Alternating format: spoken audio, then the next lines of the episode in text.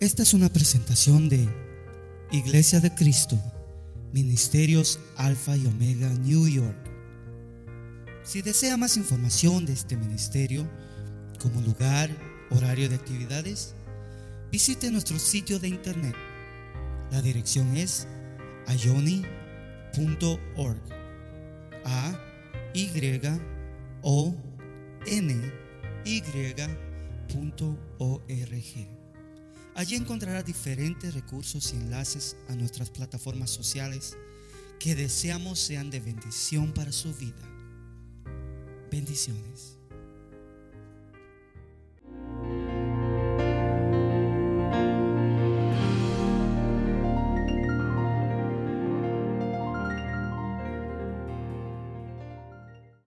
Leamos juntos, dice, hijos, obedeced a vuestros padres en el Señor, porque esto es justo. Honra a tu padre y a tu madre, que es el primer mandamiento con promesa, para que te vaya bien y para que tengas larga vida sobre la tierra. Y vosotros, padres, no provoquéis a ira a vuestros hijos, sino criadlos en la disciplina e instrucción del Señor. Únase conmigo. Amén. Creo que este pasaje es bastante directo y podríamos decir, podríamos decir, bastante sencillo de entender. I think the verses that we just read is a very direct message Uh, we could say that it's simple to understand or easy to understand. Although it contains a very profound and important lessons from God to us. Aunque pareciera ser sencillo y pudiera ser simple de comprender, contiene verdades que nos van a bendecir grandemente a nosotros en nuestra vida. El versículo 1 dice, hijos, obedeced a vuestros padres en, en, el Señor porque esto es justo. La versión lenguaje actual dice, obedezcan a sus padres como corresponde, como diciendo es lo normal, es lo lógico, o en lo que la Biblia de las Américas pone es lo justo. When it's saying that parents need to be obeyed, it's because it's the logic thing. It's what is just to do. It's what we have to do. Now, why do we have to obey our parents? ¿Por qué tenemos que obedecer a nuestros padres? Y la Biblia nos dice, porque es justo. Why do we have to obey our parents? Because it's the right thing to do. The right thing to do. Very simple. ¿Por qué tenemos que obedecer a los padres? Porque es lo correcto, porque es the right thing to do, lo correcto de hacer. Colosenses 3:20, Colossians 3:20, dice exactamente lo mismo. Hijos, sed obedientes a vuestros padres en todo, porque esto es agradable al Señor. Children, obey your parents in everything, for this pleases the Lord. Not only is the right thing to do to obey our, the, the parents or our parents, is the right thing to do, but also is something that pleases God. El obedecer a los padres no solamente es lo justo, no solamente es lo correcto, sino que dice la Biblia que esto agrada a Dios. Es una de las maneras de alabar a Dios en la obediencia de los hijos a los padres. Obviamente, esta obediencia, voy a decir yo, concluye, cambia y concluye cuando al casarse se forma una familia o se llega a una independencia total de los padres. No necesariamente en la mayoría de, edad, porque hoy vivimos en una generación donde los hijos tienen 40 y todavía dependen de los padres. debo decir yo, no necesariamente cuando se llega a la mayoría de edad, esa es la realidad. Si usted no se ha dado cuenta de eso, entonces vivimos en dos mundos distintos, dos realidades distintas. Pero debo decir que si todavía se está dependiendo de los padres, y no quiero juzgar a nadie porque hay razones que ignoro, pero si todavía se está dependiendo de los padres, todo aquel que depende de los padres está en la obligación de obedecer a sus padres. What I was saying is that there is a point, there is a time in which that uh, obedience that commandment of, of obeying our parents finishes. And that's when we reach, we reach an independent state, financially, obviously, and also in the different areas. Uh, for example, when you start forming a new family, then your family have to obey you because now you are the head of the household. You are the responsible for that family. And also, when you become an independent person, financially in the other areas, then you are not obliged to obey your parents. Pero mientras hay una dependencia de los padres, la Biblia dice que los hijos deben obedecer a los padres. ¿Por qué? Porque es lo correcto, es lo justo y agrada a Dios. ¿Me explico con eso? ¿Por qué se tiene que obedecer a los padres? Cristiano. Estoy hablando del término cristiano. Porque es lo justo, es lo correcto y la Biblia dice que eso agrada a Dios. Punto. Why do we have to obey parents? Because it's the right thing to do and it pleases God. No buts and ifs. That's what the Bible says. That's what pleases God. Ahora, en Efesios 5:31 nos afirma esta verdad. Dice, por eso el hombre dejará a su padre y a su madre y se unirá a su mujer y los dos serán una sola carne. Es decir, cuando alguien ya va a formar una familia, dice, la Biblia dice, deje a su padre y a su madre y dedíquese a su casa. Es lo que la Biblia está diciendo. The Bible is saying that in Ephesians 5:31, for this reason a man will leave his father and mother and be united to his wife, and the two will become one flesh. Obviously, he is starting a new family, and now they're both responsible for their sons and daughters. Ahora, como cristianos, como cristianos, la única justificación para desobedecer, y no solamente a padres que son la autoridad, sino que diferentes autoridades humanas, la única o el único motivo, la única razón por la cual es permitida la desobediencia es cuando está contrario a lo que la palabra de Dios nos demanda como doctrina cristiana. Debo decir esto.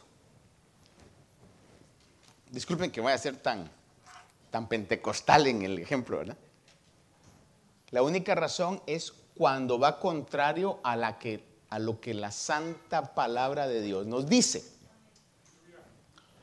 No una ocurrencia o una revelación humana, digo esto entre comillas. No porque alguien venga y le diga, Señor me revela que usted tiene que hacer esto y esto y esto, y usted desobedece a la línea de autoridad que Dios ha diseñado porque un pseudo ministro le dijo que lo hiciera. Tenemos que darnos cuenta que esta es la palabra profética más segura. Mucho cuidado con esas profecías individuales. Yo cumplo en decírselo. Usted quiere hacerlo, ahí usted. Pero yo se lo digo. La única razón por la cual Dios nos va a respaldar al desobedecer a una autoridad terrenal es cuando ésta está contraria a lo que eh, seguramente vemos, interpretamos, que la Biblia nos dice que Dios eh, no aprueba. The only time you are uh, free to disobey an authority is when what they're asking you to do is opposite, is in collision to what God states clearly in His Word. That's the only time when you will be supported by God in disobeying an authority.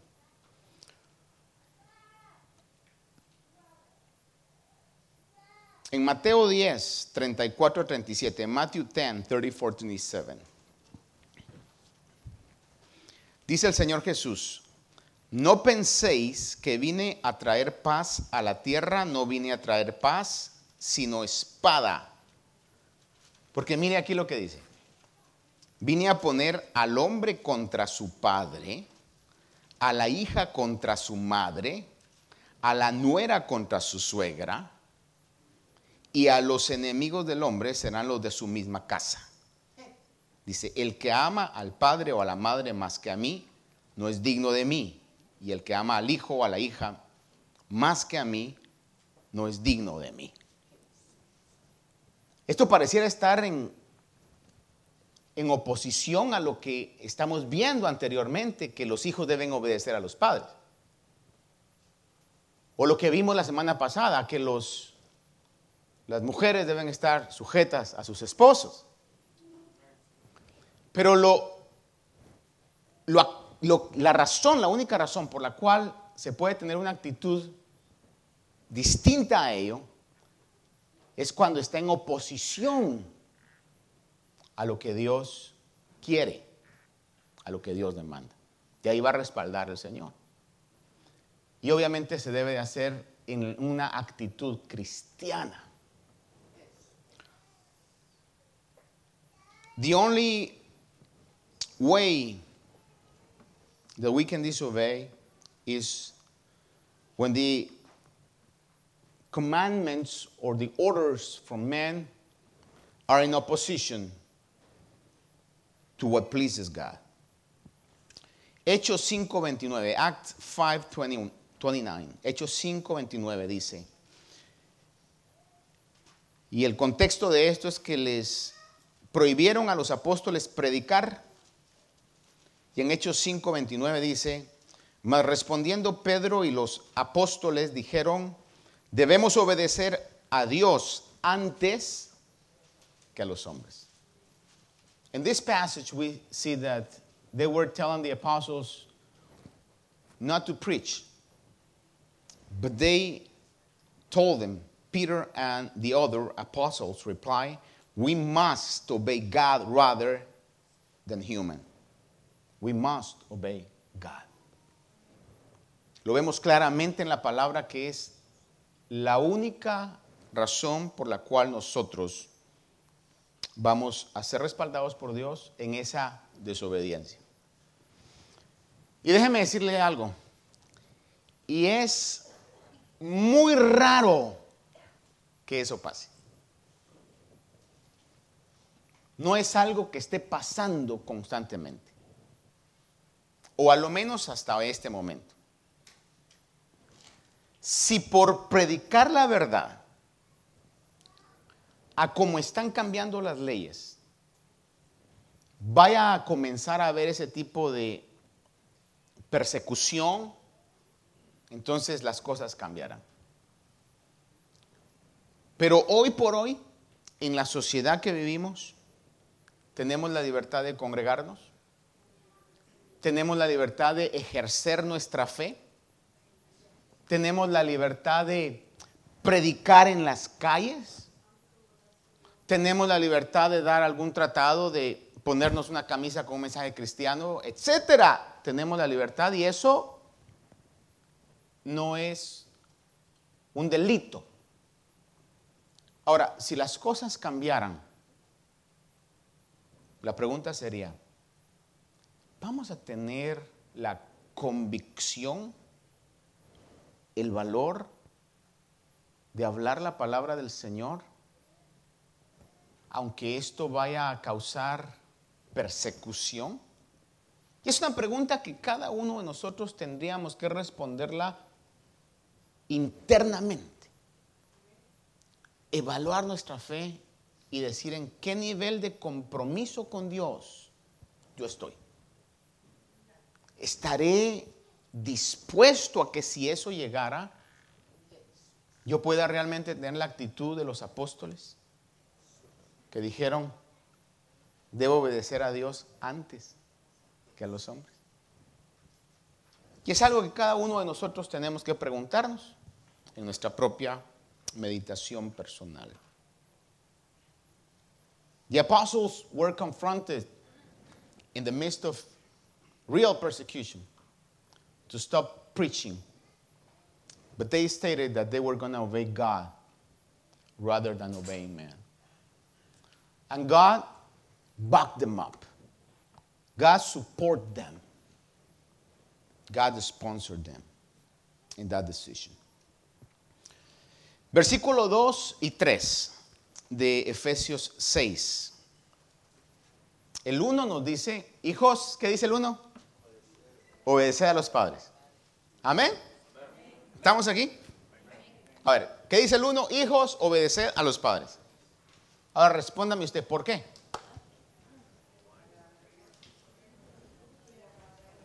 Lo justo, lo correcto o lo justo y agrada a Dios. Una vez más, hijos, obedecer a los padres. A ver, respóndame, ¿por qué? ¿Qué es lo justo, lo correcto y lo que agrada a Dios? Para que se nos quede hoy, una vez más, yo le voy a preguntar, hijos, obedecer a los padres, ¿por qué? Tan sencillo. Y ahí usted está 100% bíblicamente sólido. Es lo justo, o es lo correcto y es lo que agrada a Dios. No, pero es que tú discútete con Dios, peleate con Dios. Yo te estoy diciendo lo que la palabra de Dios dice. Mientras estés dependiendo de mí, me obedeces porque es lo correcto y es lo que agrada a Dios. ¿Quieres desagradar a Dios? Ahí tú. Pero la Biblia dice lo correcto y es lo que agrada a Dios. Ahora, el verso 2 entonces dice, si usted mira el verso 2 y el verso 3, honra a tu padre y a tu madre. Y si su Biblia, igual que la mía, lo pone en paréntesis, dice que es el primer mandamiento con promesa. Para que te vaya bien y para que tengas larga vida sobre la tierra. Entonces, la obediencia, queridos hermanos, y especialmente los que son hijos todavía bajo una dependencia, la obediencia está unida con la honra. Obedience and honor, they walk together. They're mingled together. They're glued together. Obedience and honor. It's impossible to give honor without obedience. La obediencia y la honra van de la mano, están unidas. Es imposible poder dar honor sin obediencia. No puede alguien decir, oh, yo sí honro a mi padre, pero no le obedece. Eso no es cierto. Cualquiera que piense o diga eso, está viviendo en una mentira, en una auto mentira. Entonces, la obediencia está unida a la honra. Proverbios 6:20, aquí vamos a leer unas tres escrituras que nos ayuden a comprender esto. Proverbs 6:20 dice, Hijo mío, guarda el mandamiento de tu padre y no abandones la enseñanza de tu madre. Y el 23-22, Proverbs 23-22 dice, escucha a tu padre que te engendró y no desprecies a tu madre cuando envejezca. Son consejos que la palabra de Dios está diciendo. Leamos una vez más, dice claramente acá, hijo mío, guarda el mandamiento de tu padre, o como dice en inglés, my son, keep your father's commands and do not forsake your mother's teaching.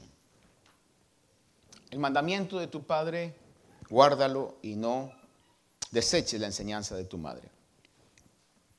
En Éxodo 20, 12 es donde aparece el mandamiento que leímos en Efesios, Éxodo 20:12, es donde aparece, donde Dios le dice a Israel este mandamiento. Dice, honra a tu padre y a tu madre para que tus días sean prolongados en la tierra que el Señor te da. To honor father and mother, that's coming directly from God as everything else from His Word. Lo mismo dice en Deuteronomio 5:16. Honra a tu padre y a tu madre como el Señor tu Dios te ha mandado para que tus días sean prolongados y te vaya bien en la tierra que el Señor tu Dios te da. Entonces la obediencia va unida a la honra.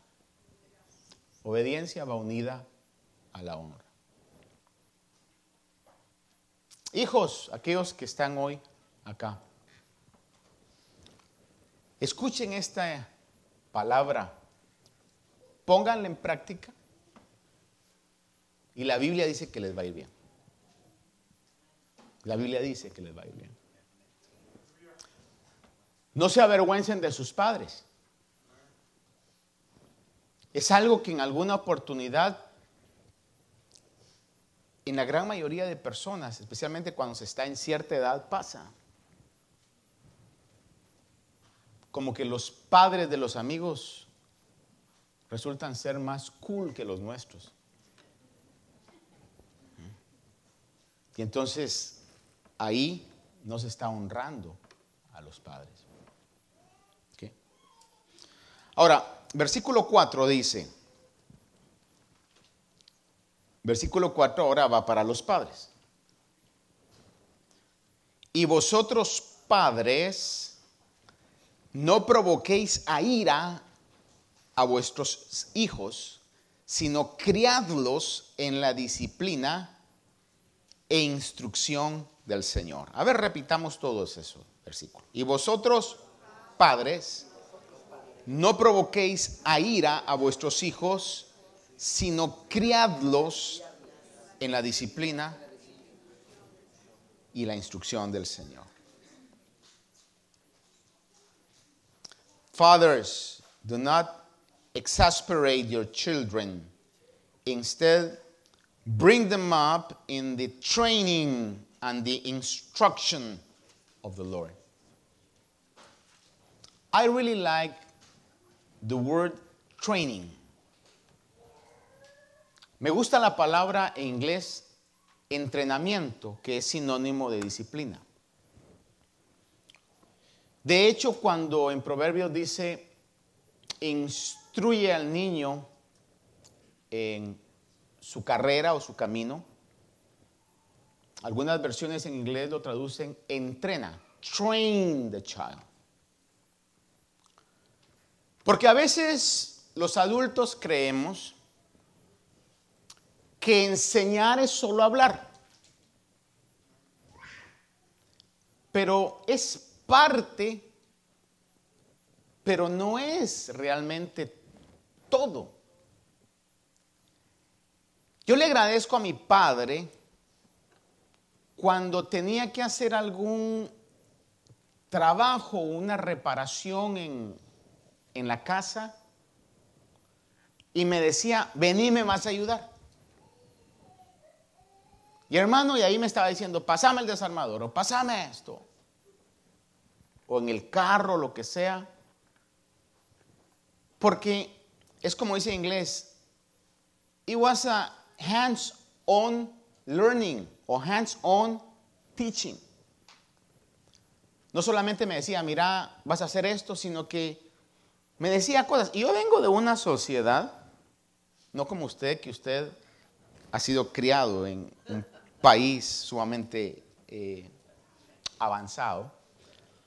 Pero yo vengo de una sociedad donde no se compraba algo hasta que ya no se podía reparar más. Yo vengo de esa sociedad, donde para cambiar algo era porque ya no podía usted hacerle nada más. A veces en las casas hay licuadoras con el motor de color blanco y el receptor de color amarillo y el cordón como con tres cintas ahí. Y a veces con dos cables que se metían. Y no le exagero, así. O sea, así venía uno, tenía que aprender a reparar. Mi esposa me dice, en medio de mis muchos defectos, me dice, una virtud que tenés es que cuando algo se descompone en la casa, tratás, no voy a decir que lo reparo, pero trato de repararlo. Trato de repararlo. Y a veces hasta me pone en conflicto porque le dice a ciertas personas, tráigasela a Martín, él se lo va a arreglar. Y he quedado mal en varias ocasiones, hermano.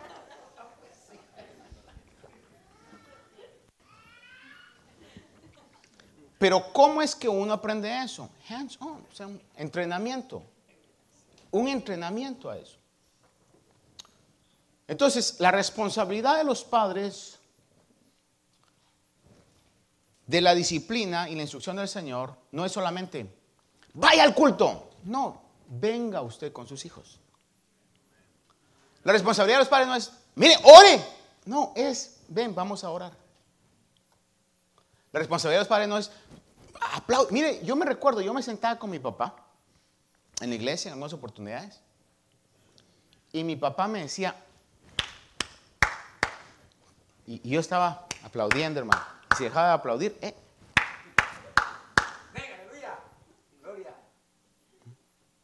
Es decir, y le voy a decir, una de las cosas, igual, con los muchos defectos que todos tenemos, mi padre no era un hombre far from being perfect, era, no era nada. Pero me recuerdo cuando habían crisis familiares, escucharlo todas las mañanas. Él se tenía que ir al trabajo, a las 5 tenía que salir de la casa, porque trabajaba muy retirado. Me recuerdo oírlo todas las mañanas, de cuatro y media a 5, orando y derramando su alma delante de Dios. Todos los días, todos los días, todos los días. Entonces, eso le queda a uno. O sea, nunca me dijo a mí, mi padre nunca me dijo a mí, Martín, ora. Nunca me dijo. Pero si me lo hubiera dicho, tenía las credenciales para decírmelas. En ese sentido. Entonces, lo que la Biblia dice acá es,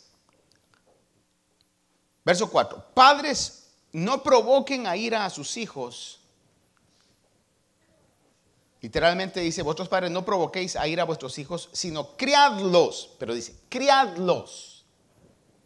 Es decir, el no provocar a ira no es dejarlos que hagan lo que ellos quieran. Ese es el peor error, es la manifestación más... Ah, irresponsable que cualquiera pueda tener. Mire, yo ignoro muchas cosas de la psicología moderna, pero tampoco soy totalmente ignorante. Pero la psicología moderna dice, no, no lo regañe. Le va a arruinar su personalidad. Lo va a hacer una persona cohibida. Lo va a hacer inseguro, insegura. Ay, amado Dios, si a mí eso hubiera sido cierto, yo no podría pero ni dar mi nombre. Yo soy el último de cuatro hermanos, uno de los últimos como de diez primos. Tuve como mi esposa conoció a mis tías de parte de papá, unos caracteres totalmente salidos de telenovela. Hermano, tuve abuela, no conocía a mis otros abuelos, mis papás, hermano, si yo era el que todo el mundo regañaba. Toda menos vos. Hagamos menos vos. ¿Quién lo hizo? Ha de haber sido Martín. y honestamente no salí tan mal, hermano. Vean malo, no salimos tan fregados. Entonces yo me peleo con un psicólogo y le digo, no, eso no es cierto. No, que usted ignora el pensamiento de Freud. A mí me vale un gorro Freud, ¿verdad? Yo soy la prueba, es como, como el ciego, que el Señor Jesús lo curó. Y aquellos estaban diciéndole, ¿quién te curó? No puede ser que te haya curado. Ah, ustedes peleense con él. Yo lo que sé es que yo no miraba y ahora miro. ¿A cuántos nos regañaron de pequeños?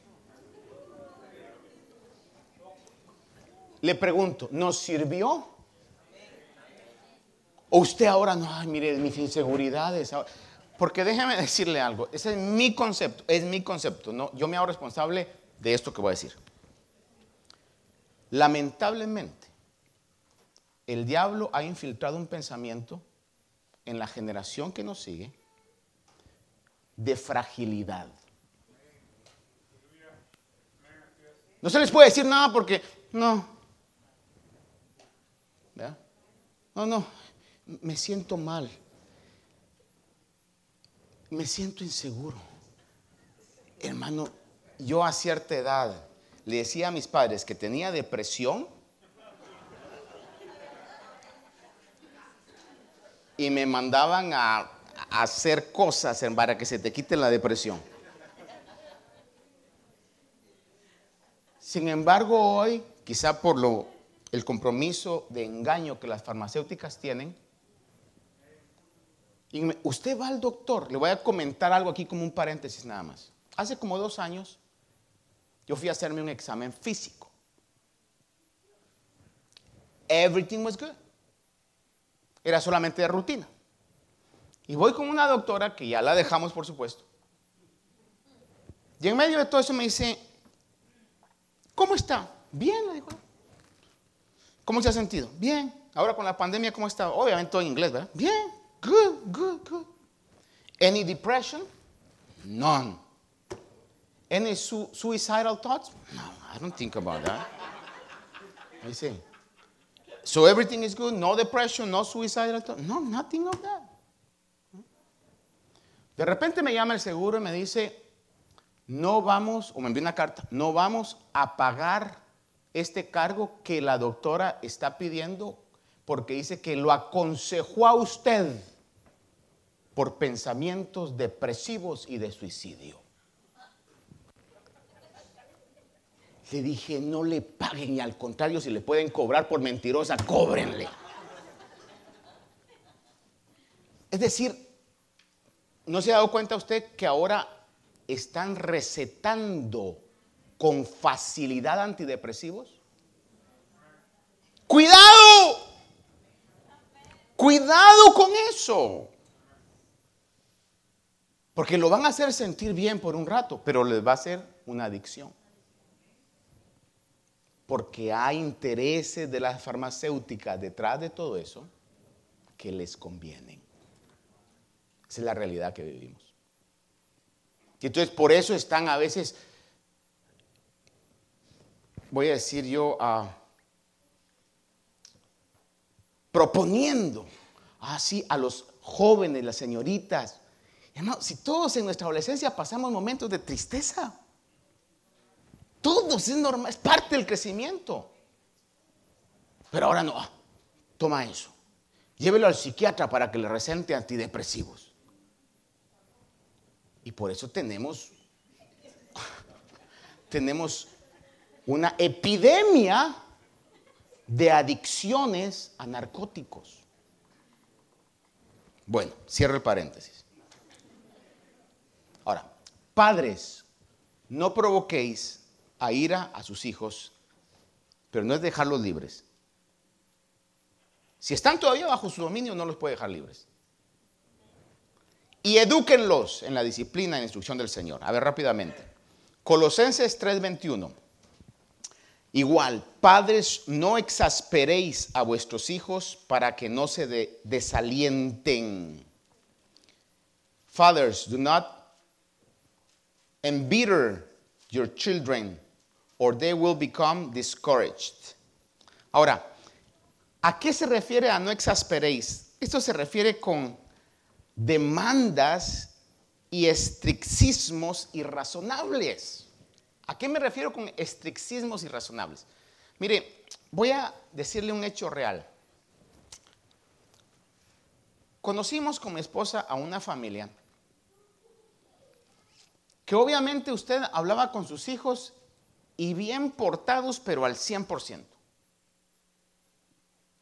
Podría decir yo a simple vista ejemplares, los hijos.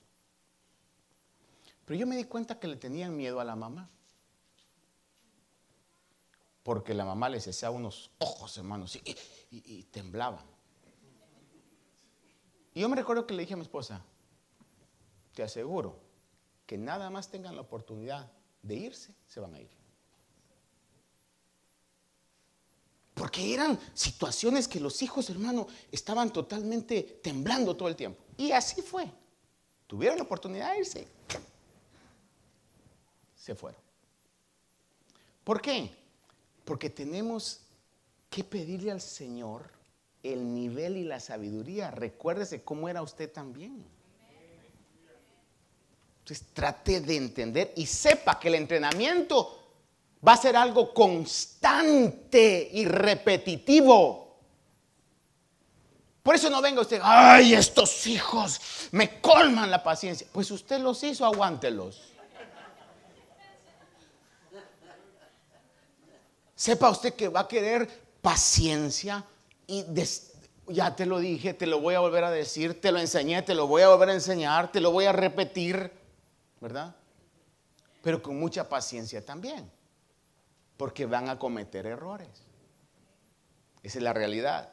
Pero cuando hay esas exageraciones, hermano, entonces es lo que la Biblia dice, no exasperéis a vuestros hijos que, están en esa actitud, hermano, de un temor excesivo.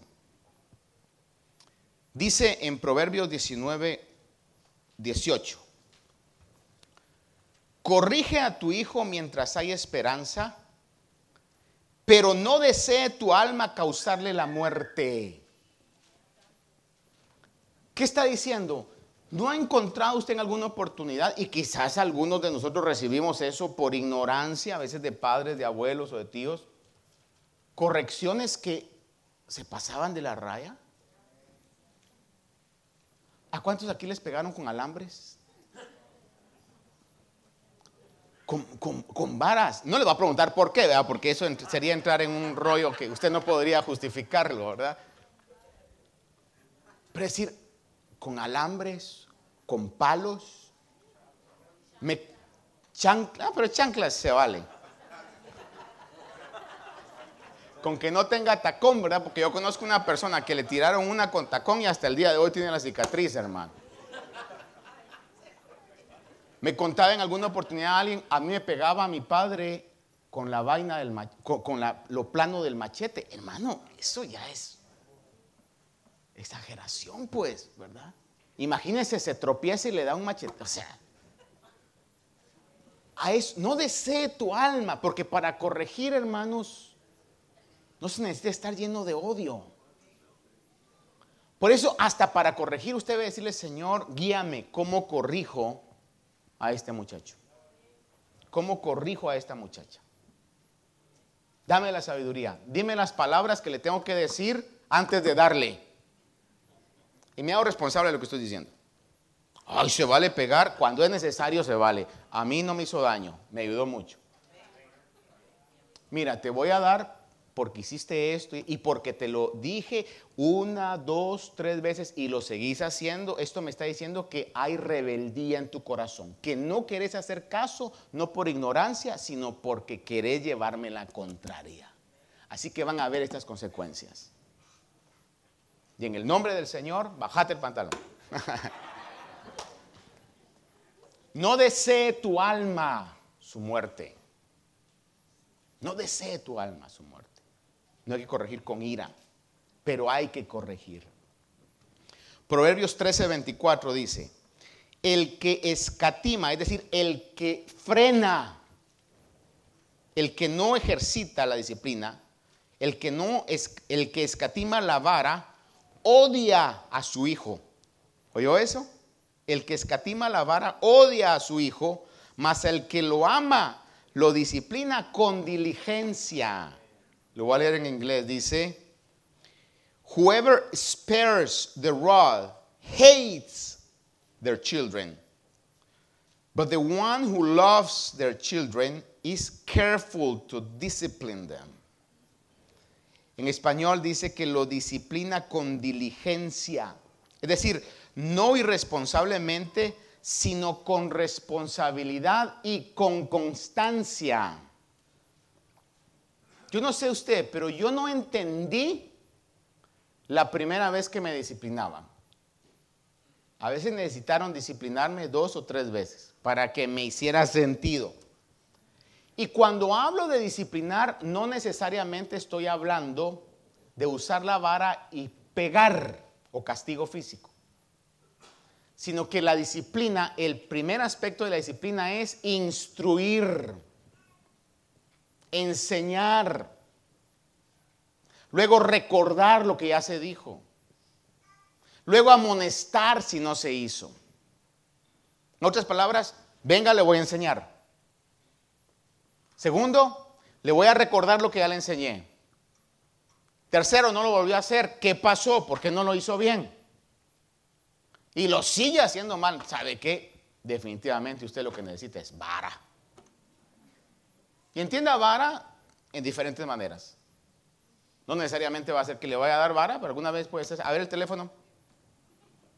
Dos años sin teléfono. Hasta a usted le dolió el barazo, ¿verdad? Le paró el corazón. No. Pero es decir, tiene que, tiene que ejercitar. Estoy siendo sarcástico en los dos años, ¿verdad? Es un año y medio, hermano. Proverbios 13:24 dice eso. Hebreos 12:11, hablando sobre disciplina en general, usted sabe este, este pasaje, dice Hebreos 12:11, al presente ninguna disciplina parece ser causa de gozo, sino de tristeza.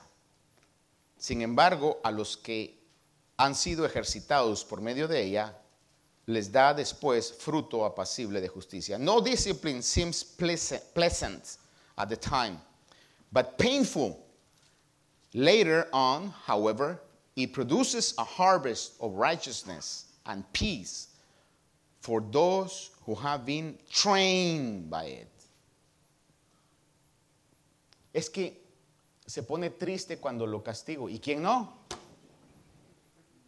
Es lo que la Biblia dice. Ninguna disciplina es causa de alegría. Estaría uno loco que lo disciplinan y ¡ay, qué alegre, ¿verdad?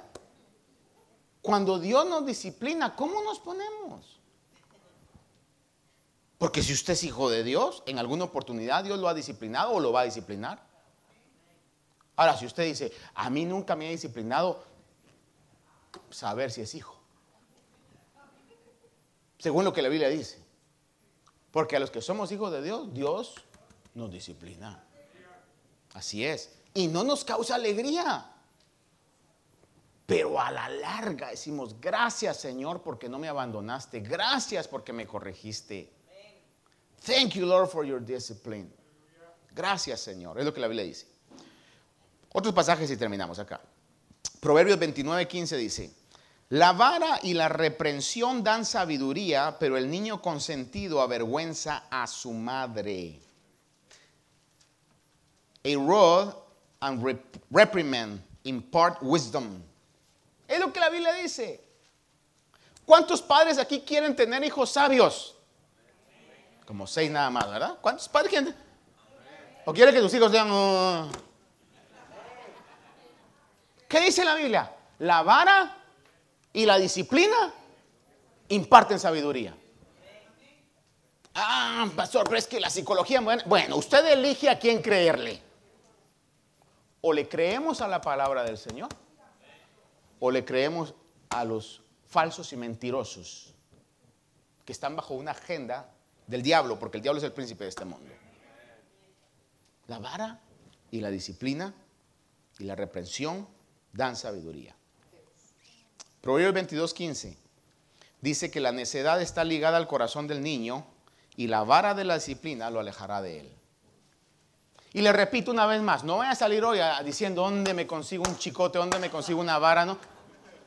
Diga, ¿cómo hago para poder hablar con mi hijo e instruirlo primeramente?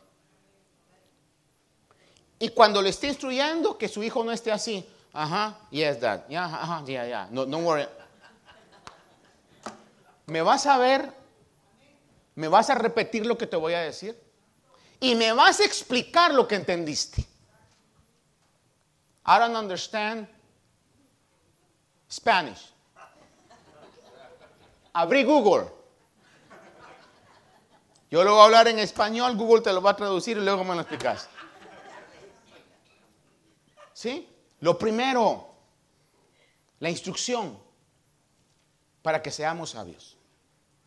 Por eso, si Dios, y digo esto retóricamente, si Dios quiere una iglesia sabia, tenemos que crecer en la instrucción de la palabra de Dios.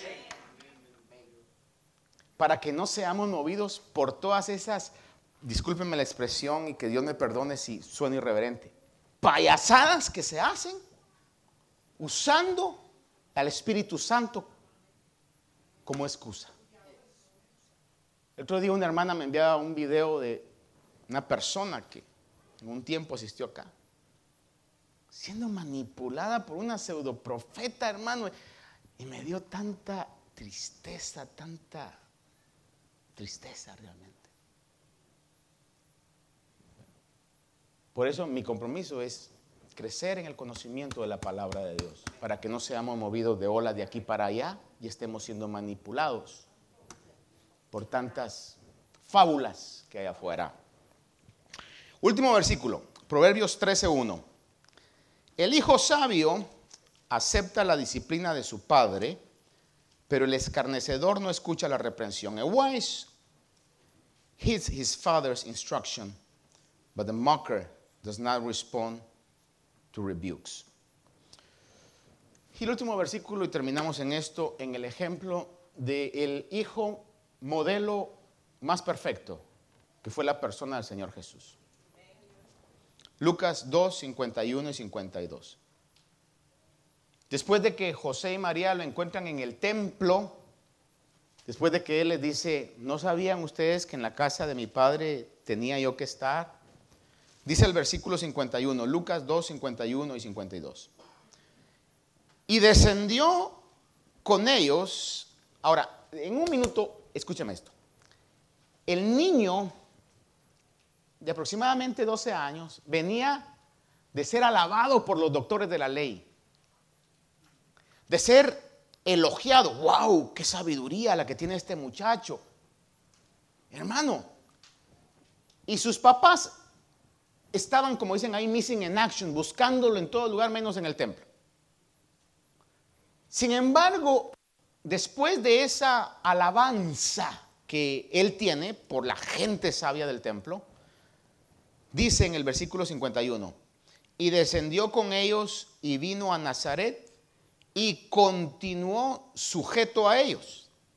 Mire qué actitud de perfección. Él no dijo, you don't know. Es que no saben. Lo cual en algún momento he oído de ciertos niños que le dicen a los padres, menos a los de Alfa y Omega.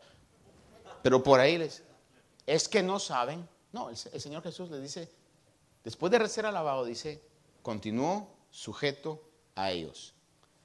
Y su madre atesoraba todas estas cosas en su corazón, pero mire el efecto. Y Jesús crecía en sabiduría, en estatura y en gracia para con Dios y para con los hombres. Qué maravilloso efecto, ¿verdad?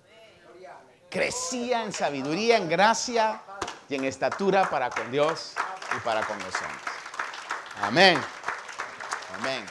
Padre, te damos gracias esta noche por esta maravillosa oportunidad, Señor, de poder ser instruidos por tu bendita palabra. Esperamos que esta meditación haya bendecido su vida. Si desea más información de este ministerio, como lugar, horario de actividades, visite nuestro sitio de internet. La dirección es ayoni.org a y o n y.org. Allí encontrará diferentes recursos y enlaces a nuestras plataformas sociales que deseamos sean de bendición para su vida. Bendiciones.